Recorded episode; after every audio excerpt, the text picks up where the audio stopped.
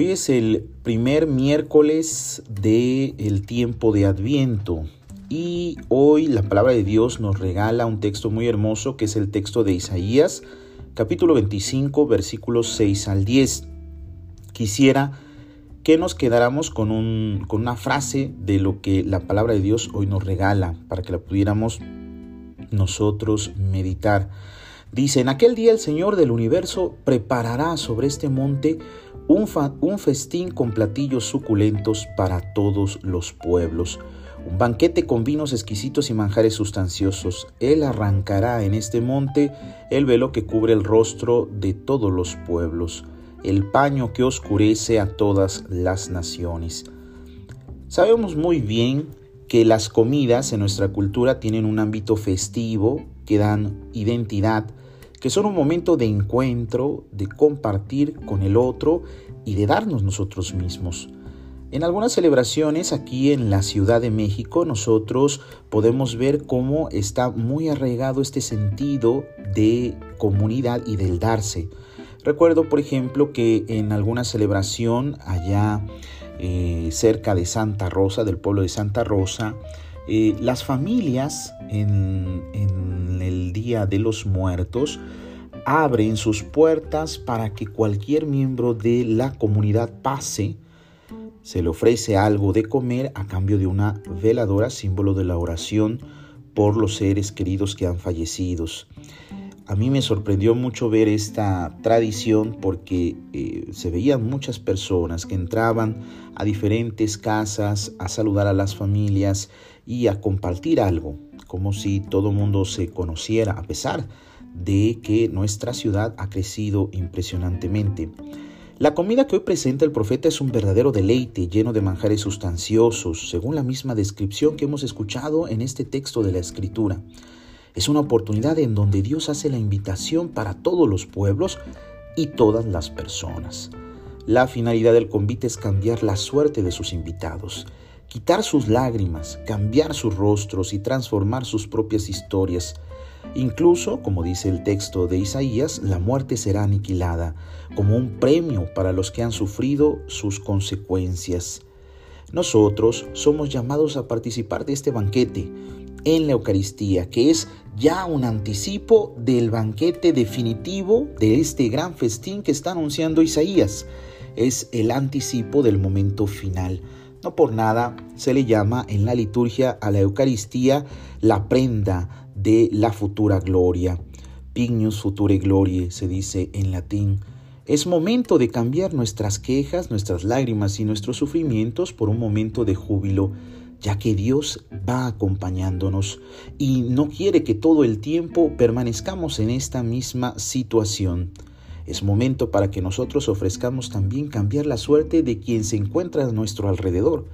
A veces es necesario consolar al que está al lado, acompañar al que se encuentra cerca de mí, tal vez simplemente con compartir el mismo dolor, de ofrecer una sonrisa, un gesto amable, para quitar lo que la sociedad ha marcado con el miedo y la desconfianza, para convidar a quien menos tiene de muchas maneras, porque estamos contentos de que Dios nos ha invitado y nos ha llamado a la plenitud de la vida. Que este banquete al que todos somos invitados también podamos nosotros hacernos partícipes de la gran invitación. Que todos tengan una excelente jornada. Dios los bendiga.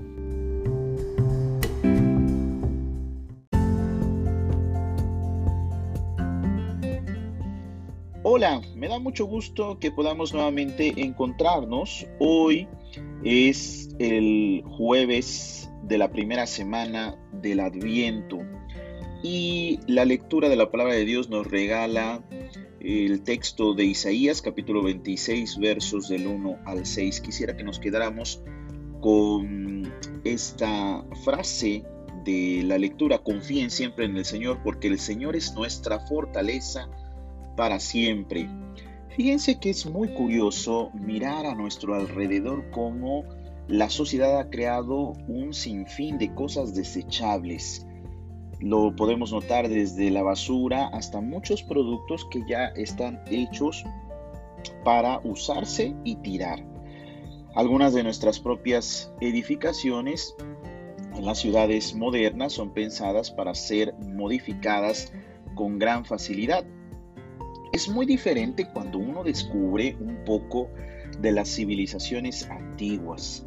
Miramos cómo tenían un gran deseo de permanecer a través del tiempo.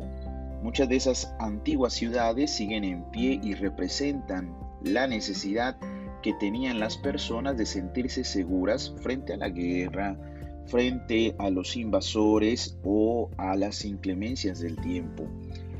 Es muy, muy importante notar cómo el profeta nos invita a llamar a Dios nuestra roca perpetua.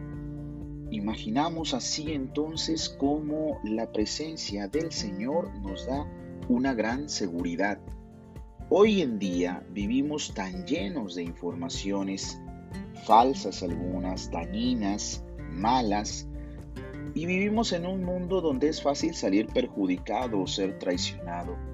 Pero es la presencia de Dios que nos da seguridad, no de una forma ingenua, sino sabiendo que su amor es estable y su fidelidad es perpetua.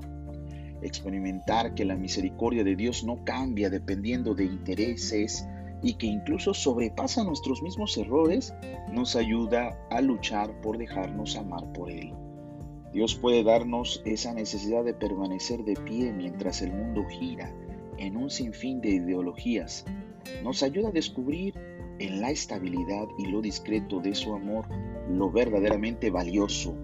Lo esencial de la vida puede ser descubierto por quien se sabe protegido y estable, y el actuar es más sencillo entre mejor apoyo y consistencia tengamos. Por eso Isaías nos motiva a adentrarnos dentro de las murallas del amor de Dios y ser custodiados por las torres de su providencia, a sentirnos en lo alto de la morada de su misericordia y experimentar la seguridad de sus palacios, que no son sino sus brazos, que nos sostienen en medio del peligro. Cristo es nuestra roca y por eso no tememos si se altera la tierra, si los montes vacilan en el fondo del mar. Así reza el Salmo 46. Que tengan todos una excelente jornada y que se sientan protegidos por Dios que es nuestra roca fuerte. Hasta luego.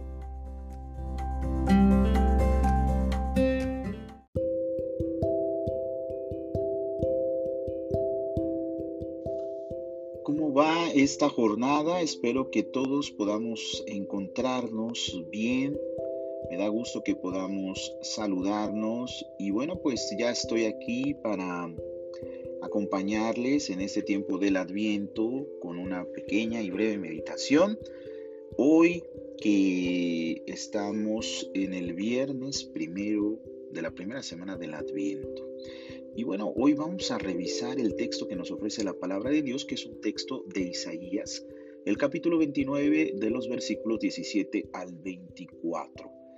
Y eh, me gustaría que nos quedáramos con la siguiente frase, volverán a alegrarse en el Señor. Es lo que el texto de Isaías nos dice en un momento determinado.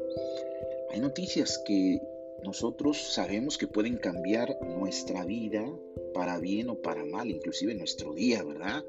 Recuerdo muy bien ah, en alguna ocasión cuando estaban en, estaba en revisión mi vida para poder acceder al sacerdocio, eh, y bueno, pues la verdad que los nervios me consumían. Yo quería cuanto antes saber el veredicto, No quería que me estuvieran ahí con rodeos, yo ya quería saber cuál había sido la decisión final.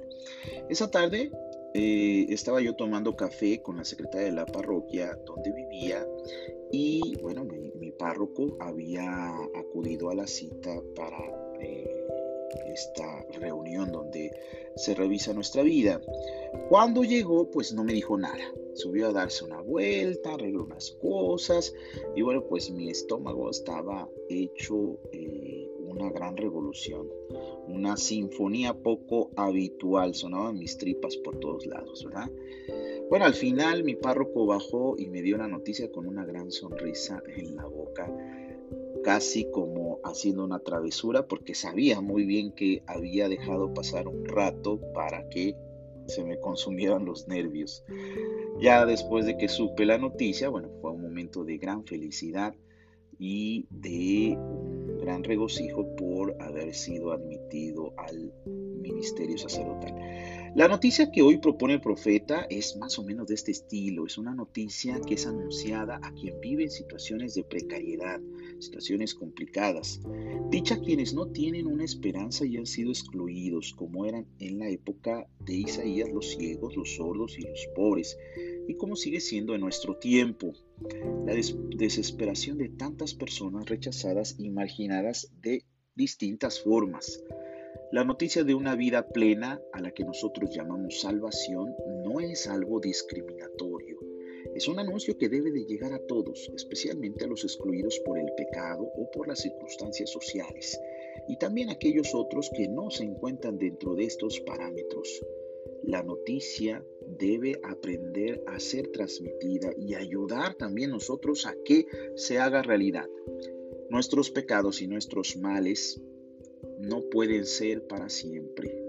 Y por eso Cristo nos vuelve a invitar a renovar esta alegría, especialmente en el tiempo del adviento. Y ahora que estamos viviendo en esta situación de pandemia más. Este año es diferente y es una oportunidad para salir de nuestras cegueras y sorderas, para salir de nuestras propias pobrezas y compartir con el que está cerca de mí. Es la oportunidad de escuchar las hermosas expresiones que hoy nos regala la Escritura los pobres volverán a alegrarse en Yahvé, y los hombres más pobres en el Santo de Israel se regocijarán. Les deseo a todos que tengan una excelente jornada y que Dios me los bendiga. Un abrazo.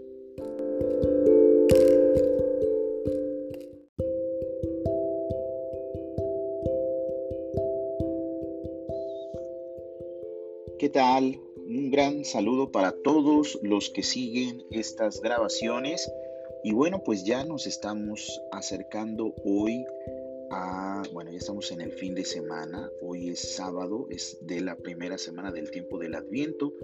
Hoy nos regala un texto eh, igual el profeta Isaías que nos ha acompañado a lo largo de esta semana. Es el capítulo 30 y algunos versículos del 19 al 21 y después del 23 al 26. De todo, de esta pequeña eh, lectura, quisiera que nos quedáramos con lo que dice la primera frase. Pueblo de Sión que habitas en Jerusalén, ya no volverás a llorar. Es una expresión muy hermosa. El llanto sabemos, sabemos que expresa muchas emociones. Hay veces que expresa una gran alegría, un gran suceso que nos invade todo, nos llena todas nuestras emociones. También sabemos que es una expresión de la tristeza, del dolor, de algo muy profundo en nuestro ser. El llanto, cuando es por desesperación, parece que ahoga el alma y que consume nuestras energías. Pero cuando dejamos de llorar después de desahogarnos, sentimos un alivio inmenso. Yo no sé si a ustedes les ha pasado que después de algún mal momento en el que han estado llorando un buen rato, siente uno como una gran paz, siente uno como que ha sacado todo eso que estaba ahí sofocándonos. Es una especie de frescura en nuestro ser. El anuncio de este día es una esperanza hermosa que el profeta anuncia a su pueblo. El momento de la desgracia y de la prueba han pasado. Es el momento de secar las lágrimas y terminar el duelo. Es Cristo quien nos consuela con su ternura, con su presencia, es el abrazo del Padre para terminar con la angustia y con la culpa generadas por el pecado. Cristo escucha el clamor de cada uno de nosotros y nos libera de la tortura del sinsentido y del vacío del mundo. Nos brinda la oportunidad para amar y ser capaces de entregarnos sin esperar nada a cambio. Jesús nos enseña a perdonar y a ser perdonados para dejar de llorar con la herida provocada, en ocasiones por, unos, por uno mismo y en otras por terceras personas. No podemos quedarnos viendo la vida en la herida, aunque sea algo real, aunque sea algo que eh, nos ha pasado, no podemos quedarnos lamentándonos, queridos hermanos.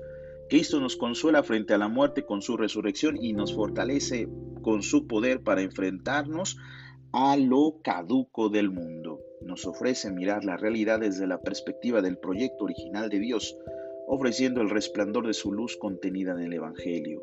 Solo cuando nos volvemos más humanos es cuando de verdad tocamos a Cristo y cuando descubrimos nuestra esencia profundamente cristiana.